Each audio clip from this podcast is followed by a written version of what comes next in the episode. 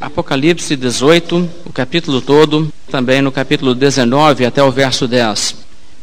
Depois destas coisas, vi descer do céu outro anjo que tinha grande autoridade, e a terra se iluminou com a sua glória. Então exclamou com potente voz, dizendo: Caiu, caiu a grande Babilônia, e se tornou morada de demônios, covil de toda espécie de espírito imundo, e esconderijo de todo gênero de ave imunda e detestável. Pois todas as nações têm bebido do vinho do furor da sua prostituição, com ela se prostituíram os reis da terra, também os mercadores da terra se enriqueceram à custa da sua luxúria. Ouvi outra voz do céu dizendo: Retirai-vos dela, povo meu, para não serdes cúmplices em seus pecados e para não participardes dos seus flagelos, porque os seus pecados se acumularam até o céu. E Deus se lembrou dos atos iníquos que ela praticou. Dai-lhe em retribuição como também ela retribuiu. Pagai-lhe em dobro segundo as suas obras, e no cálice em que ela misturou bebidas, misturai dobrado para ela. Quanto a si mesma se glorificou e viveu em luxúria, dai-lhe em igual medida tormento e pranto, porque diz consigo mesma: Estou sentada como rainha, viúva não sou, pranto nunca hei de ver. Por isso, em um só dia sobrevirão os seus flagelos: morte, pranto e fome, e será consumido no fogo porque poderoso é o Senhor Deus que a julgou. Ora, chorarão e se lamentarão sobre ela os reis da terra, que com ela se prostituíram e viveram em luxúria, quando virem a fumaceira do seu incêndio. E conservando-se de longe pelo medo do seu tormento, dizem: Ai, ai, tu grande cidade, Babilônia, tu poderosa cidade, pois em uma só hora chegou o teu juízo. E sobre ela choram e planteiam os mercadores da terra, porque já ninguém compra a sua mercadoria, mercadoria de ouro, de prata, de pedras preciosas, de pérolas, de linho finíssimo, de púrpura, de seda, de escarlata, de toda espécie de madeira odorífera, todo gênero de objeto de marfim, toda qualidade de móvel de madeira preciosíssima, de bronze, de ferro e de mármore, e canela de cheiro, especiarias, incenso, unguento, bálsamo, vinho, azeite, flor de farinha, trigo, gado, ovelhas, e de cavalos, de carros, de escravos e até almas humanas. O fruto sazonado que a tua alma tanto apeteceu se apartou de ti, e para ti se extinguiu tudo o que é delicado e esplêndido, e nunca, jamais serão achados. Os mercadores dessas coisas, que por meio delas se enriqueceram, conservar-se-ão de longe pelo medo do seu tormento, chorando e pranteando, dizendo: Ai, ai da grande cidade que estava vestida de linho finíssimo, de púrpura e de escarlata adornada, de ouro, de pedras preciosas e de pérolas, porque em uma só hora ficou devastada tamanha riqueza. E todo piloto e todo aquele que navega livremente, e marinheiros, e quantos labutam no mar, conservam-se de longe. Então, vendo a fumaceira do seu incêndio, gritavam: que cidade se compara à grande cidade? Lançaram pó sobre as suas cabeças e, chorando e pranteando, gritavam: Ai, ai da grande cidade na qual se enriqueceram todos os que possuíam navios no mar, à custa da sua opulência, porque em uma só hora foi devastada. Exultai sobre ela, ó céus, e vós, santos, apóstolos e profetas, porque Deus contra ela julgou a vossa causa. Então um anjo forte levantou uma pedra como grande pedra de moinho e a arrojou para dentro do mar, dizendo: Assim, com ímpeto será arrojada Babilônia, a grande cidade, e nunca, jamais será achada. A voz de arpistas, de músicos, de tocadores de flautas e de clarins jamais em ti se ouvirá, nem artífice algum de qualquer arte jamais em ti se achará e nunca jamais em ti se ouvirá o ruído de pedra de moinho. Também jamais em ti brilhará luz da candeia, nem voz de noivo ou de noiva. Jamais em ti se ouvirá, pois os teus mercadores foram os grandes da terra, porque todas as nações foram seduzidas pela tua feitiçaria. E nela se achou o sangue de profetas, de santos e de todos os que foram mortos sobre a terra. Depois dessas coisas, ouvi no céu uma como grande voz de numerosa multidão, dizendo: Aleluia! A salvação e a glória e o poder são do nosso Deus, porquanto verdadeiros e justos são os seus juízos. Pois julgou a grande meretriz que corrompia a terra com a sua prostituição, e das mãos dela vingou o sangue dos seus servos. Segunda vez disseram: Aleluia! E a sua fumaça sobe pelos séculos dos séculos. Os vinte e quatro anciãos e os quatro seres viventes prostraram-se e adoraram a Deus que se acha sentado no trono, dizendo: Amém, Aleluia. Saiu uma voz do trono exclamando: Dai louvores ao nosso Deus, todos os seus servos, os que o temeis, os pequenos e os grandes. Então ouvi uma como voz de numerosa multidão, como de muitas águas, e como de fortes trovões, dizendo: Aleluia, pois reina o Senhor nosso Deus, o Todo-Poderoso. Alegremos-nos, exultemos e demos-lhe a glória, porque são chegadas as bodas do Cordeiro, cuja esposa si mesma já se ataviou, pois lhe foi dado vestir-se de linho finíssimo, resplandecente e puro, porque o linho finíssimo são os atos de justiça dos santos. Então me falou o anjo: escreve Bem-aventurados aqueles que são chamados à ceia das bodas do Cordeiro. E acrescentou: São estas as verdadeiras palavras de Deus. Prostrei-me ante os seus pés para adorá-lo. Ele, porém, me disse: Vê, não faças isto. Sou conservo teu e dos teus irmãos que mantêm o testemunho de Jesus. Adora a Deus, pois o testemunho de Jesus é o espírito da profecia. Até a nossa leitura dessa noite. Nós começamos já a estudar o capítulo 18 e hoje nós vamos dar prosseguimento. Nós estamos observando que o capítulo 18 continua a descrever o juízo de Deus contra Babilônia, que é uma expressão usada aqui no Apocalipse, uma espécie de código para referir-se à cidade de Roma e também incorpora todo o sistema mundano, no sentido mais amplo, porque assim como Roma vivia pelo prazer mundano, isso também é verdade de todos aqueles que não conhecem o Salvador neste mundo, e portanto assim todas as cidades do mundo e todo o sistema mundano. E nós temos visto que a Bíblia nos exorta nessas passagens a nos afastarmos daquilo que é errado, daquilo que é pecaminoso. A Babilônia, com a sua corrupção, com a sua imoralidade, com a sua opressão dos povos, é retratada como aquela que se prostitui, aquela que faz o que é mal. E a Bíblia nos diz, no verso 4, Retirai-vos dela, povo meu, para não serdes cúmplices em seus pecados, e para não participardes dos seus flagelos. Foi mais ou menos até aí que nós chegamos no nosso estudo semana passada.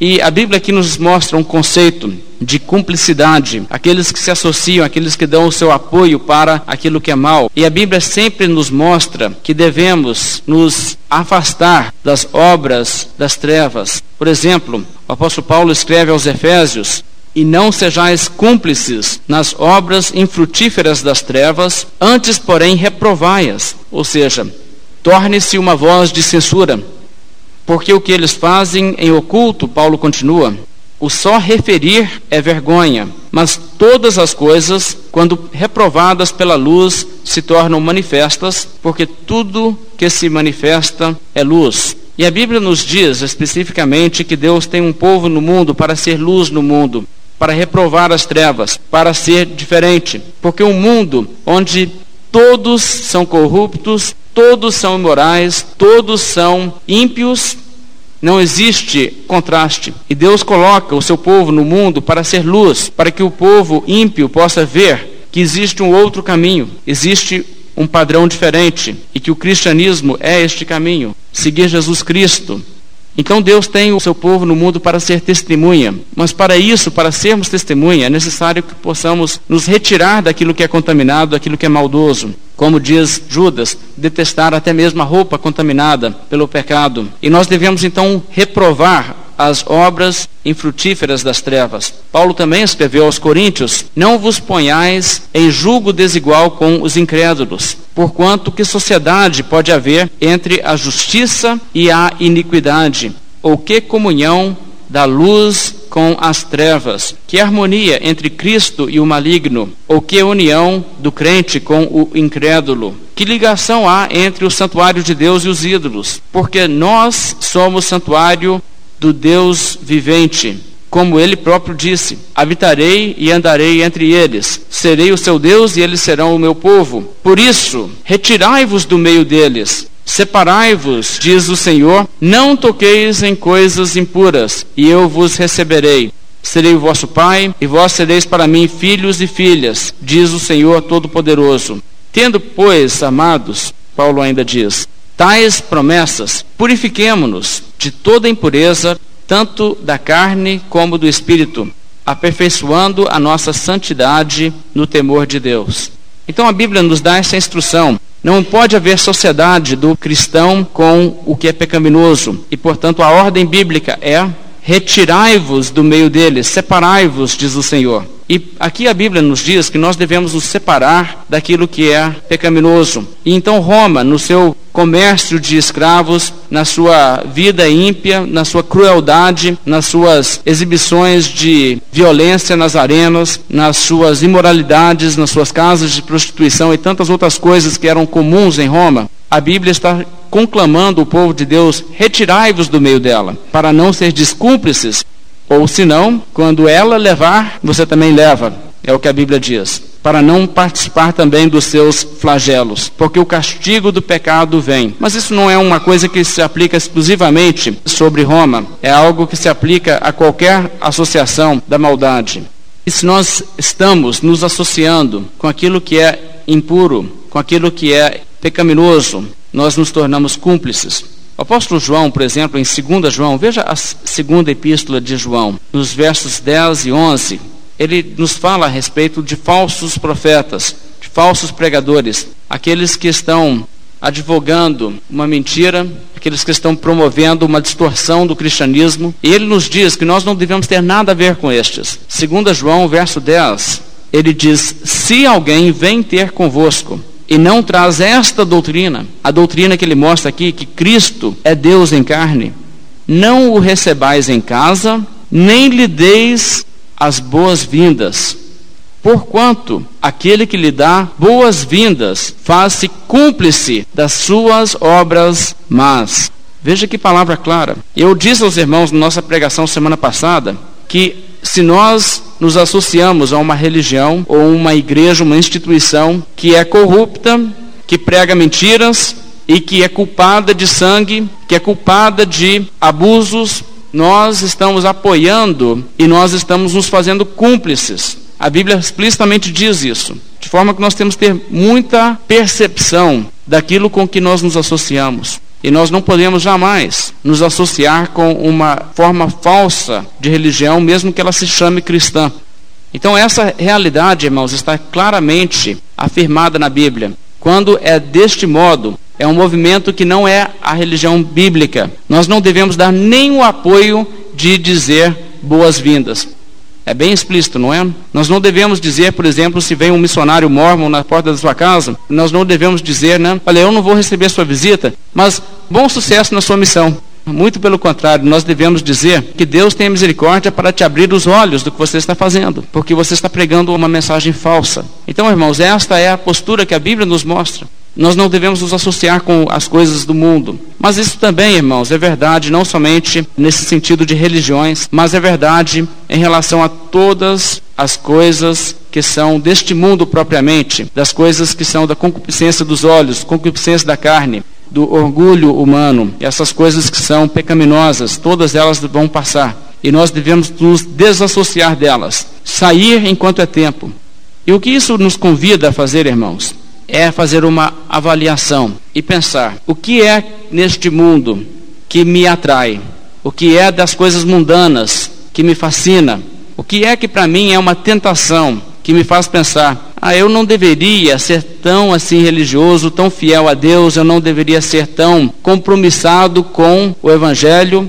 Eu ainda não vou me entregar a Cristo porque eu tenho essas coisas que eu gosto, que são mundanas. Que são essas coisas? A Bíblia nos diz: retirai-vos delas enquanto é tempo. Saia antes que venha o dia do juízo. Porque quem for apanhado no dia do juízo, envolvido nas coisas mundanas, será tarde demais e será participante da retribuição justa que Deus dará para todo o pecado.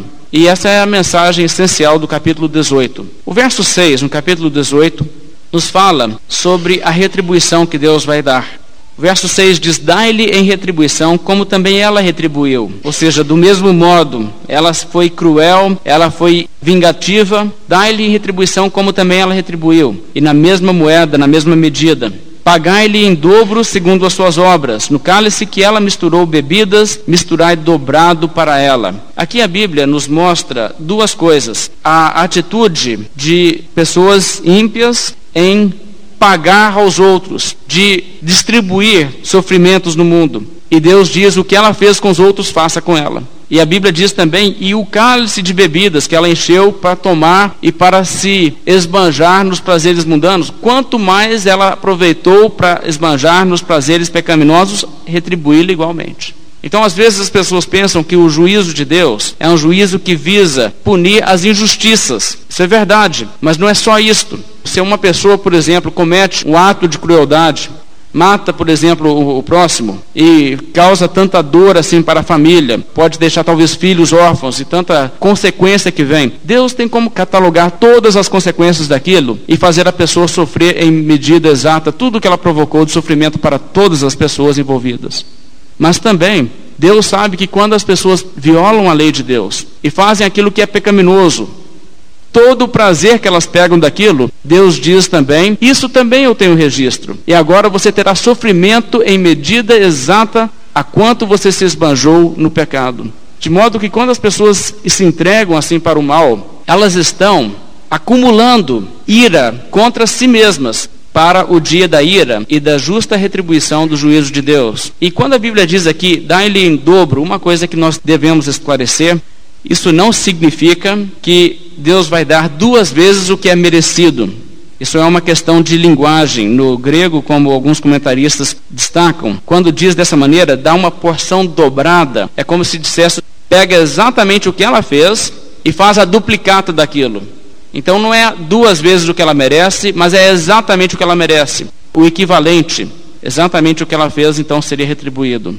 Irmãos, isso é um pensamento bastante triste para muitas pessoas. Todos nós sabemos que se Deus nos der exatamente o que nós merecemos, por todas as vezes que nós criamos algum sofrimento alheio, ou que nós curtimos algum prazer na maldade, se Deus nos der exatamente o que nós merecemos por isso, estaremos realmente sob terrível juízo de Deus. E há muitas pessoas que não têm a salvação e estarão diante do juízo de Deus exatamente para isso naquele dia. Por isso, nós precisamos desesperadamente do Salvador, para que os nossos pecados sejam perdoados pelo seu sangue, para que não nos seja retribuído conforme as nossas obras, porque isto, irmãos, é o que está por vir para todo aquele que não está lavado no sangue de Cristo. O texto aqui de Apocalipse nos declara essa realidade, veja o verso 7. Quanto a si mesma se glorificou e viveu em luxúria, dai-lhe em igual medida tormento e pranto. Veja, irmãos, as pessoas praticam pecado e acham, eu estou me divertindo, eu estou realmente vivendo. Quanto eles fazem isso, eles receberão também tormento e pranto, receberão castigo. A atitude arrogante de Roma, aqui é retratada. Naquela época, Roma nunca pensava que veria a sua queda. Estou sentada como rainha, viúva não sou, pranto nunca hei de ver. E como isso é verdade, irmãos, de pessoas neste mundo. Pessoas que têm a mesma atitude. Pessoas que pensam, eu sou jovem, sou forte, tenho muita vida pela frente, não vai acontecer nada comigo. Pessoas que presumem que Deus nunca o julgará. Pessoas que dizem que essas histórias de inferno, de ira de Deus, isso é conversa para boi dormir. Isso nunca vai acontecer. Estou seguro. E continuam a pecar sem nenhum freio, sem nenhuma consciência. Esta atitude provoca mais ainda a ira de Deus. A Bíblia diz no verso 8: Por isso em um só dia sobrevirão os seus flagelos. Morte, pranto e fome. Por isso mesmo, por causa da sua atitude arrogante, da sua postura de achar, Deus não vê, se vê, ele não liga, se liga, ele não tem como fazer nada comigo. É essa a mentalidade, irmãos, de pessoas que estão provocando a ira de Deus e não percebem que estão, na linguagem que Jonathan Edwards usou na sua pregação, estão como que insetos prestes a ser esmagados, estão como que pessoas andando sobre uma fina camada que pode romper a qualquer momento com seu peso e serem tragados para o inferno. As pessoas não veem assim a sua condição. Mas a Bíblia retrata assim, irmãos, a condição desesperadora de pessoas que não entendem que a sua vida de pecado é uma vida que Deus está julgando. Os versos 9 em diante nesse capítulo continuam a descrever a tristeza, o choro e o lamento. Nós não vamos entrar em detalhes em tudo isso que está aqui declarado, mas é interessante uma pesquisa histórica para ver o tipo de comportamento que havia naqueles dias no Império Romano, para entendermos melhor aquilo que, por exemplo, João descreve aqui. As pessoas vivendo assim em luxúria, com tantas mercadorias que eram importadas para a cidade. Eu gostaria de ler aos irmãos umas palavras que se encontram no comentário de Summers. Ele nos descreve assim, por exemplo, a condição daqueles dias. Tais artigos, os artigos mencionados aqui, todos esses artigos que eram comprados, que eram levados pelos mercadores para Roma, tais artigos representam o comércio com a Espanha, o Mar Vermelho, Tiro, o norte da África, a África Central, a Índia, a Ásia Oriental, a Arábia, o Egito, a Gália e as terras do Danúbio. Grande porção desse comércio consistia em artigos de luxúria ou de escravos, de coisas que só os ricos podiam comprar. Que quadro se nos oferece aqui da enorme riqueza da cidade de Roma? Os palácios dos ricos deslumbravam por sua beleza e suntuosidade. Os homens rivalizavam uns com os outros por suas extravagâncias. Calígula, por exemplo, só num banquete gastou o equivalente a 5 milhões de reais. Que banquete, hein? Um patriota realizou um jantar em homenagem a Nero e nele gastou só em rosas 2 milhões de reais, que seria equivalente. Já pensou em um lugar onde eles gastaram 2 milhões de reais só nas rosas? Você nunca viu uma festa dessas no Brasil, nunca teve uma festa assim aqui. O salão dos banquetes oficiais do famoso Palácio de Ouro de Nero tinha a forma de círculo e girava dia e noite, imitando o movimento dos astros. Escravos havia por toda parte para atender seus senhores e exibir as riquezas destes. Muitos desses escravos eram muito mais preparados e educados que seus próprios senhores, mas eram escravos. As mulheres não deviam ser sobrepujadas pelos homens. As elegantes romanas tinham diferentes escravas para aplicar cada colorido nas faces, nos lábios ou nos supercílios usavam joias tão caras que Sêneca, preceptor e amigo de Nero, cinicamente disse que algumas daquelas mulheres traziam suspensas em suas orelhas duas ou três províncias. A mulher de Calígula usava um conjunto de esmeraldas avaliada no valor equivalente a 25 milhões de reais. Em contraste com aquela riqueza e loucas extravagâncias, notava-se por toda parte uma pobreza extrema. Não havia emprego, pois os escravos faziam tudo. Assim, os pobres necessitados e desocupados enxameavam a cidade capital para alimentar-se através do enorme sistema de óbulos e para se divertirem com as inúmeras atrações da vida citadina. Esse estado de coisas desembocava na imoralidade. Não há tintas, por mais carregadas que sejam, que nos deem uma descrição exata das condições morais da vida no império. Os mestres da época contradiziam-se, ensinavam pureza de vida, mas tinham vida imoral. Sêneca, por exemplo, pregava o desprezo e desapego das coisas materiais, e no entanto, em poucos anos acumulou uma vasta fortuna pregava a pureza de vida, mas foi abertamente flagrado em adultério. E pior, nem procurou negar isso. Os discípulos eram em tudo semelhantes aos mestres. A depravação da época está perfeitamente descrita no primeiro capítulo da carta de Paulo aos Romanos, coisa que não desejamos ler em público. Conforme seu próprio testemunho, os romanos jogaram fora tudo quanto era bom e honrado, os crimes se multiplicavam, o vício já nem buscava ocultar-se, a luxúria e a iniquidade campeavam por toda parte em monstruosas competições. O matrimônio tornara-se mera transação comercial, facilmente contraído e mais facilmente dissolvido. Sêneca afirma que havia então mulheres que contavam seus anos não pelo número de cônsules, mas pelo número de seus maridos. Dava-se tão pouca importância ao casamento que se chegou a votar leis contra o celibato, porque ninguém se dava o trabalho de casar, todo mundo morava junto, então fizeram leis proibindo esse tipo de conduta.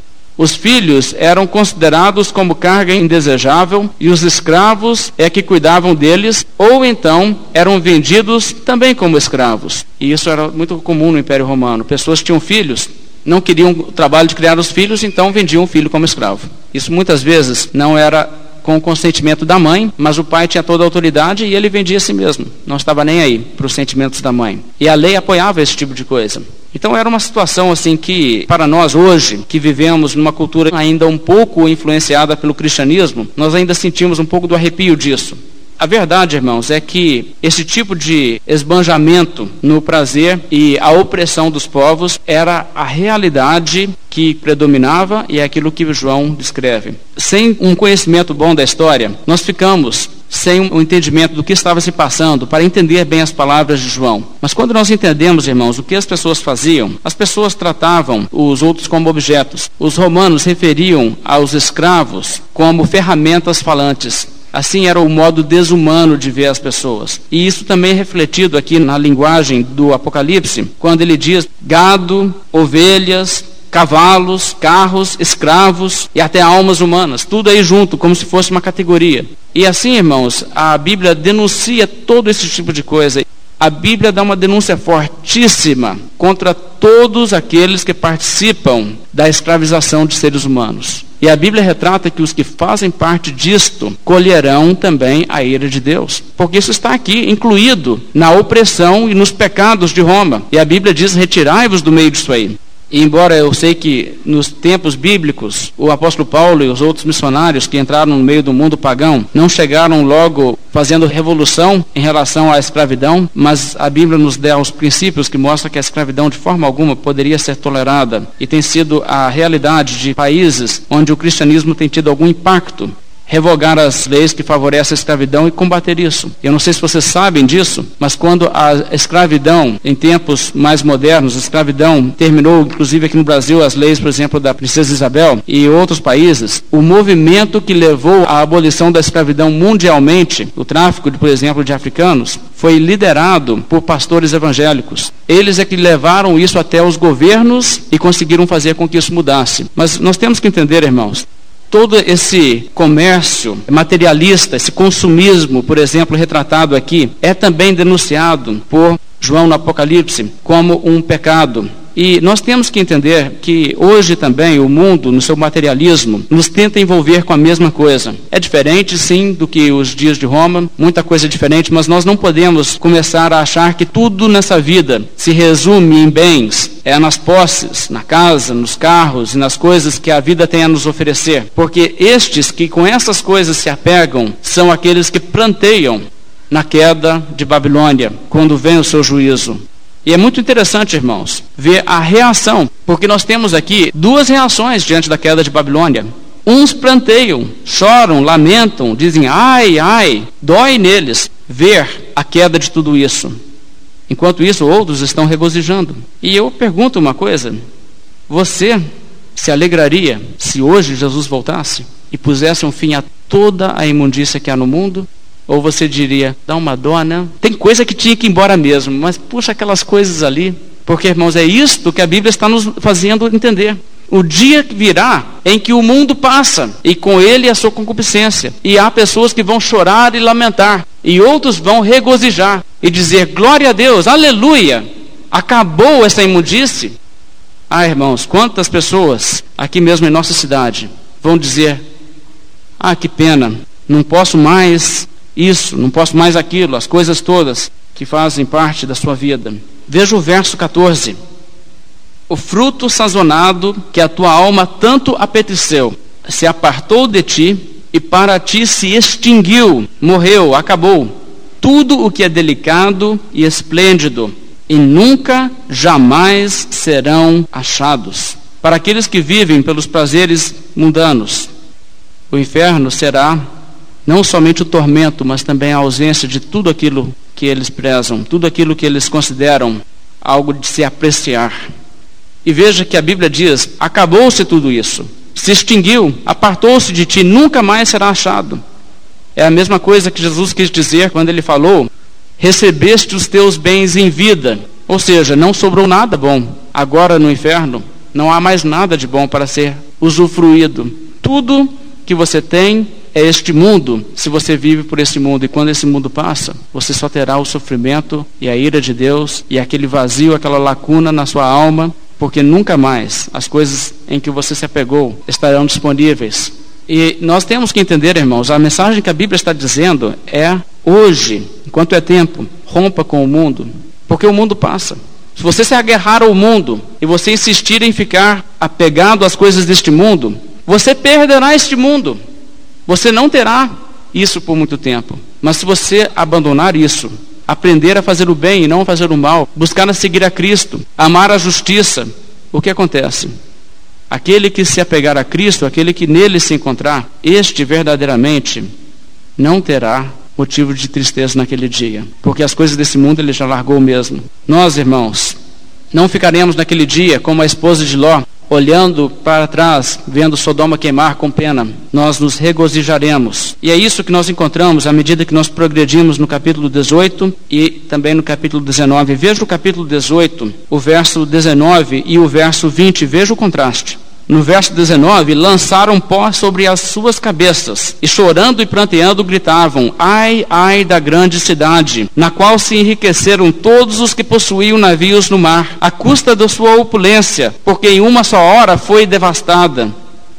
Verso 20, já o outro lado. Exultai sobre ela, ó céus e vós santos, apóstolos e profetas, porque Deus julgou contra ela a vossa causa. O verso 21 nos fala da maneira em que Deus julga, e a maneira descrita aqui é uma maneira tão forte. Naquela época, as pessoas que estavam em alto mar no navio, se algo caísse do barco, algo que afunda, era perdido para sempre. Eles não faziam nem ideia de como era o fundo do mar, não tinham nenhum equipamento de mergulho como nós temos hoje e era perdido definitivamente. E a Bíblia nos mostra aqui como que será o juízo dessas coisas do mundo. Veja bem, verso 21. Então um anjo forte levantou uma pedra como grande pedra de moinho, uma pedra imensa. Teria que ser mesmo um anjo forte, não?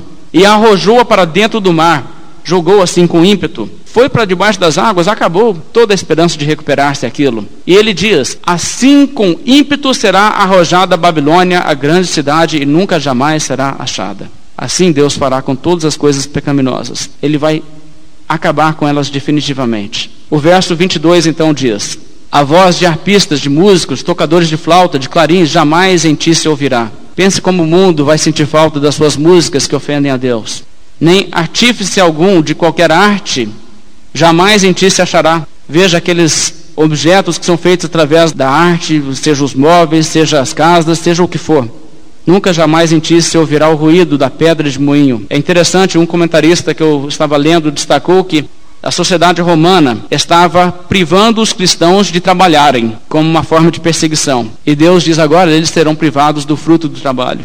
O verso 23 também em ti jamais brilhará luz de candeia, ou seja, estarão nas trevas, sem nenhuma luz. Nem voz de noivo ou de noiva jamais em ti se ouvirá. O casamento é um dia festivo, um dia alegre, um dia em que há comemoração. Mas as comemorações acabaram, é o que a Bíblia está dizendo, não vai haver mais isso. E o verso 24: Por que tanta severidade? E nela se achou o sangue de profetas, de santos, de todos os que foram mortos sobre a terra. Veja, irmãos, os santos mas não só os santos, de todos os que foram mortos sobre a terra. Deus via cada vítima das guerras de conquista, Deus via cada pessoa que caía nas arenas, seja gladiador, seja vítima das outras formas cruéis de entretenimento que as pessoas bolavam com sua mente corrompida. Todos aqueles que habitam sobre a terra, isto Deus vê. Mas, capítulo 19, nós já saímos agora do lado triste e chegamos para o lado bonito, que é a recompensa do povo de Deus. Porque a Bíblia nos mostra isso, irmãos. no dia em que Babilônia cai, no dia em que as nações, as cidades das nações caem, o povo de Deus entra no seu gozo eterno. Então, no capítulo 19, veja o que diz os versos 1 a 3. Depois dessas coisas, ouvi no céu uma como grande voz de numerosa multidão dizendo: Aleluia! A salvação e a glória e o poder são do nosso Deus, porquanto verdadeiros e justos são os seus juízos pois julgou a grande meretriz que corrompia a terra com a sua prostituição, e das mãos dela vingou o sangue dos seus servos. Segunda vez disseram aleluia, e a sua fumaça sobe pelos séculos dos séculos. Aqui a Bíblia nos mostra então os santos regozijando-se. Eles estão regozijando, celebrando pelo triunfo da causa de Deus, pelo triunfo da retidão, pela recompensa dos justos e pela vingança contra aqueles que foram assassinos dos santos. Aqui a Bíblia nos mostra que eles estão felizes. Veja, eles não fazem justiça com as próprias mãos, mas quando Deus faz justiça, eles dizem amém. E a razão pela alegria é que não é mais necessário que os santos que foram martirizados estejam debaixo do altar clamando: Até quando, Senhor, santo e verdadeiro, não julgas nem vingas o nosso sangue daqueles que habitam sobre a terra? Agora os santos estão já vingados. Veja o final do verso 2: Das mãos dela vingou o sangue dos seus servos. No dia do juízo, isso será vingado. Veja 2 Tessalonicenses, no capítulo 1. Segundo a Tessalonicenses, o apóstolo Paulo nos fala sobre como Deus fará justiça e será no dia em que Cristo voltar aparecendo no céu, trazendo vingança sobre os que atribulam a igreja de Cristo. Segundo a Tessalonicenses, capítulo 1, verso 5, diz assim: Sinal evidente do reto juízo de Deus, para que sejais considerados dignos do reino de Deus, pelo qual, com efeito, estáis sofrendo. Se de fato é justo para com Deus que ele dê em paga tribulação aos que vos atribulam. Veja aí, quem persegue a igreja terá que se ver com Deus. O verso 7. E a vós outros que sois atribulados, alívio, juntamente conosco, quando do céu se manifestar o Senhor Jesus com os anjos do seu poder, em chama de fogo, tomando vingança contra os que não conhecem a Deus e contra os que não obedecem ao Evangelho de nosso Senhor Jesus. Aí está, irmãos, tomando vingança contra os que não obedecem o Evangelho, aqueles que vivem as suas vidas a seu bel prazer, não conforme a lei de Deus. O verso 9 ainda diz: Estes sofrerão penalidade de eterna destruição, banidos da face do Senhor e da glória do seu poder, quando vier para ser glorificado nos seus santos e ser admirado em todos os que creram naquele dia, porquanto foi crido entre vós o nosso testemunho. Aqui a Bíblia nos mostra que Jesus Cristo voltará em chama de fogo, tomando vingança contra os que não conhecem a Deus, contra aqueles que estão ainda apegados ao mundo, apegados ao pecado, seguindo o curso deste mundo. Capítulo 19 de Apocalipse, vamos voltar para lá agora continua nos mostrando essa alegria e essa celebração. E existe uma voz de Deus, no verso 5, que instrui o povo realmente a regozijar, a comemorar, porque não é errado comemorar a vitória e o triunfo de Deus e da justiça. Já no verso 6, nós começamos a falar sobre aquilo que Deus tem preparado para os seus. Vamos ler os versos 6 em diante. Então ouvi uma como voz de numerosa multidão, como de muitas águas, como de fortes trovões, dizendo: Aleluia! Pois reina o Senhor nosso Deus, o Todo-Poderoso. Alegremos-nos, exultemos e demo-lhe a glória, porque são chegadas as bodas do Cordeiro, cuja esposa a si mesma já se ataviou, pois lhe foi dado vestir-se de linho finíssimo, resplandecente e puro, porque o linho finíssimo são os atos de justiça dos santos. Aqui então nós temos a palavra que nos indica o que acontece com o povo de Deus nesse dia. Nesse dia o povo de Deus entra em uma grande celebração que é uma celebração eterna. O texto nos mostra aqui, no verso 6, essas palavras: Pois reina o Senhor nosso Deus reina no nosso texto em português dá aparência que poderia ser uma afirmação da soberania eterna de Deus. Ele sempre reinou, ele reina hoje, ele sempre reinará. Mas na verdade, o texto grego usa o tempo verbal auristo, indicando que aqui não está falando-se desse reino que sempre existiu, mas está falando de uma coisa momentânea que se introduz aqui. Reina agora, a partir de agora. E isso então está nos indicando que aqui é o momento do estabelecimento do reino final escatológico de Cristo. A sujeição de todos os seus inimigos está aqui em vista. Então nós vemos que novamente aqui em Apocalipse, o Apocalipse nos leva à consumação de tudo, com a queda de Babilônia e o estabelecimento do reino de Cristo. E é o momento das bodas do Cordeiro. O verso 7 diz isso: são chegadas as bodas do Cordeiro. É claro que os casamentos são motivo de grande alegria e festa, mas isso é excepcionalmente verdade nas culturas orientais do período bíblico. Naquela época, as pessoas faziam um grande evento de um casamento. Era um evento que levava pelo menos uma semana.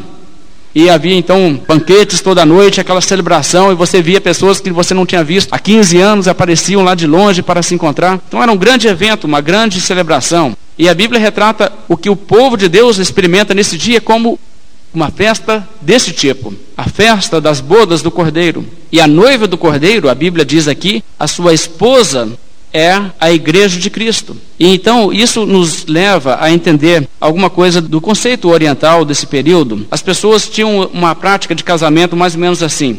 As pessoas tinham primeiramente o que chamavam dos esponsais. O homem ficava desposado com uma mulher, legalmente casado, mas ainda não moravam juntos. E isso continuava-se por um período, e no dia o que o noivo fazia é que ele fazia uma procissão da sua casa até na casa da noiva. E ele iria com grande pompa e muitos amigos ali, usando roupas das melhores, e lá na casa da mulher, da noiva, ela se aprontava ao máximo e ficava lá toda chique, né, toda bela, para a chegada do noivo. E veja que é isso retratado aqui como o que? A volta de Cristo. Cristo que vem lá do céu e vem para o nosso encontro aqui na terra. Então isso é retratado através desse simbolismo, o casamento, no modo que era celebrado naquela época. E o intervalo, então, das esponsais até o casamento em si, findava com essa ocasião em que faziam assim, e depois as festividades começavam, duravam sete dias ou mais. E nós sabemos também que o texto bíblico do Velho Testamento muitas vezes diz que o povo de Deus, o povo de Israel, é retratado como a esposa de Deus, Yahvé. Isso acontece em Isaías 50, 54. Isso também é verdade no Novo Testamento, Efésios 5. Paulo diz que o casamento, de uma certa maneira, retrata o relacionamento entre Cristo e sua igreja, no sentido que existe ali um amor muito grande. Cristo amou a igreja e a si mesmo se entregou por ela. Então nós sabemos que isto é o que está sendo retratado aqui. A volta de Cristo e o seu encontro com a sua igreja. E que momento de alegria! Nós cantamos um hino mais cedo. A santa e eleita igreja está fundamentada somente em Jesus Cristo, não seguirá a outro. Do céu veio buscá-la, sua noiva para ser, comprou-a com seu sangue, morrendo a fez viver. Então a igreja de Cristo é a noiva de Cristo, como a Bíblia apresenta. Mas uma coisa também que eu deveria mencionar de passagem, o verso 7 nos diz: a esposa já se ataviou capítulo 21 de Apocalipse, veja o capítulo 21 de Apocalipse, o verso 2. Vi também a cidade santa, a nova Jerusalém, que descia do céu, da parte de Deus, ataviada como noiva, adornada para seu esposo. Agora, aqui nós encontramos, irmãos, uma coisa bem interessante: a igreja retratada como uma noiva adornada. E os adornos envolvem maquiagem, brincos, braceletes, colares, cabelo todo trabalhado. E uma coisa que nós devemos entender, irmãos, é que certamente não é pecado aos olhos de Deus uma mulher buscar se embelezar através de adereços, de roupas bonitas e de maquiagem. Algumas igrejas têm pregado isso aí. A mulher não pode usar brinco, não pode usar colar, não pode usar maquiagem, não pode passar batom, nem raspar as pernas ou raspar debaixo do braço em algumas. Agora veja bem, essa mentalidade é uma mentalidade tão absurda e ignorante. Não tem nada disso na Bíblia. Irmão, se fosse pecado uma mulher se enfeitar, usar adereços, ataviar-se, de onde poderia ser possível que a Bíblia empregaria esse simbolismo para retratar a pureza da igreja? Isso é absurdo. Então nós temos que entender, irmãos, há muita ignorância por aí nas igrejas. E a Bíblia nunca foi contra uma mulher se embelezar com os recursos. A Bíblia diz que a mulher deve ser modesta, a mulher não deve gastar fortunas nisso, mas a mulher não está nunca censurada na Bíblia de se ataviar e se embelezar. Mas em que sentido essa mulher, aqui a noiva do cordeiro, está ataviada? O verso 8 do capítulo 19 diz: foi-lhe dado vestir-se de linho finíssimo, resplandecente e puro. Ela tem uma roupa muito bonita, uma roupa que brilha, uma roupa branca, como nenhum alvejante na terra pode fazer. E o que é isto? O linho finíssimo são os atos de justiça dos santos. Sabe como você se prepara para a volta de Cristo? Não é né, se belezando, arrumando o cabelo, né, fazendo alguma coisa assim, vestindo uma roupa bonita, mas é fazendo aquilo que a Bíblia ensina a fazer os atos de justiça. E irmãos, veja bem, esses atos de justiça não são propriamente nossas realizações. O texto bíblico no verso 8 diz: Foi-lhe dado vestir-se. As nossas boas obras não são propriamente nossas como a Bíblia diz, são as boas obras as quais Deus de antemão preparou para que andássemos nelas. Que quando nós fazemos alguma coisa, nós não podemos dizer, eu trabalhei por Cristo, olha como eu sou bom. Nós temos que dizer, se eu pude fazer isso por Cristo, é porque isso me foi dado. Paulo diz aos Coríntios, isso conforme o Senhor concedeu a cada um. Se eu venci a tentação, se eu vivi uma vida para Deus, uma vida de pureza, isso é porque Deus me concedeu, não é de mim. E eu não posso me gloriar nisso. E essa mentalidade, então, está aqui também reconhecida. Os adornos da noiva não são da sua própria fabricação, mas são dados pelo seu noivo. O verso 9, no capítulo 19, o verso 9 diz: Então o anjo me falou, dizendo: Escreve, bem-aventurados aqueles que são chamados à ceia das bodas do cordeiro. E acrescentou: São essas as verdadeiras palavras de Deus. Aqui nós temos mais uma das sete bem-aventuranças do Apocalipse. As sete bem-aventuranças nunca são ditas de uma forma a incluir quem não é salvo. Ela nunca diz bem-aventurados aqueles que têm uma igreja na sua cidade. Não, a Bíblia sempre diz bem-aventurados aqueles que participam da salvação. E veja em que termos ela diz aqui. Bem-aventurados aqueles que são o quê? Chamados. Aqui, irmãos, estamos tendo um uso técnico da palavra chamado, no sentido do chamado eficaz, não meramente convidados. Podem muitos ser convidados, mas chamados à ceia das bodas do Cordeiro, nem todos são. E esses já são chamados, mesmo antes do início da ceia. Estes é que são bem-aventurados. Você é um dos chamados? Bem-aventurados aqueles que são chamados às bodas do Cordeiro e fazem parte dessa festa. Porque no resto do capítulo 19 tem uma outra festa. Uma festa para as aves virem e comerem as carnes daqueles que serão mortos na vinda de Cristo. E ou você estará numa festa, ou você estará parte da outra festa. E é isso que Apocalipse tem a nos dizer. Vamos nos colocar de pé, fazer uma oração encerrando nossa mensagem nessa noite.